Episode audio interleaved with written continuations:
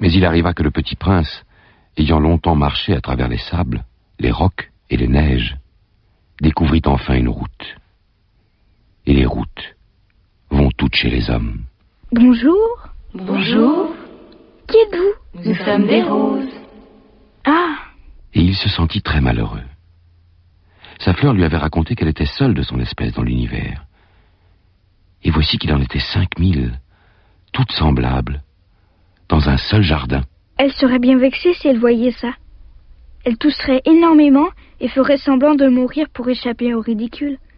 Et je serais bien obligée de faire semblant de la soigner, car sinon, pour m'humilier moi aussi, elle se laisserait vraiment mourir.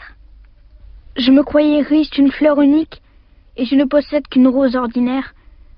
Ça et mes trois volcans qui m'arrivent aux genoux, et dont l'un peut-être est éteint pour toujours, ça ne fait pas de moi un bien grand prince. Et couché dans l'herbe.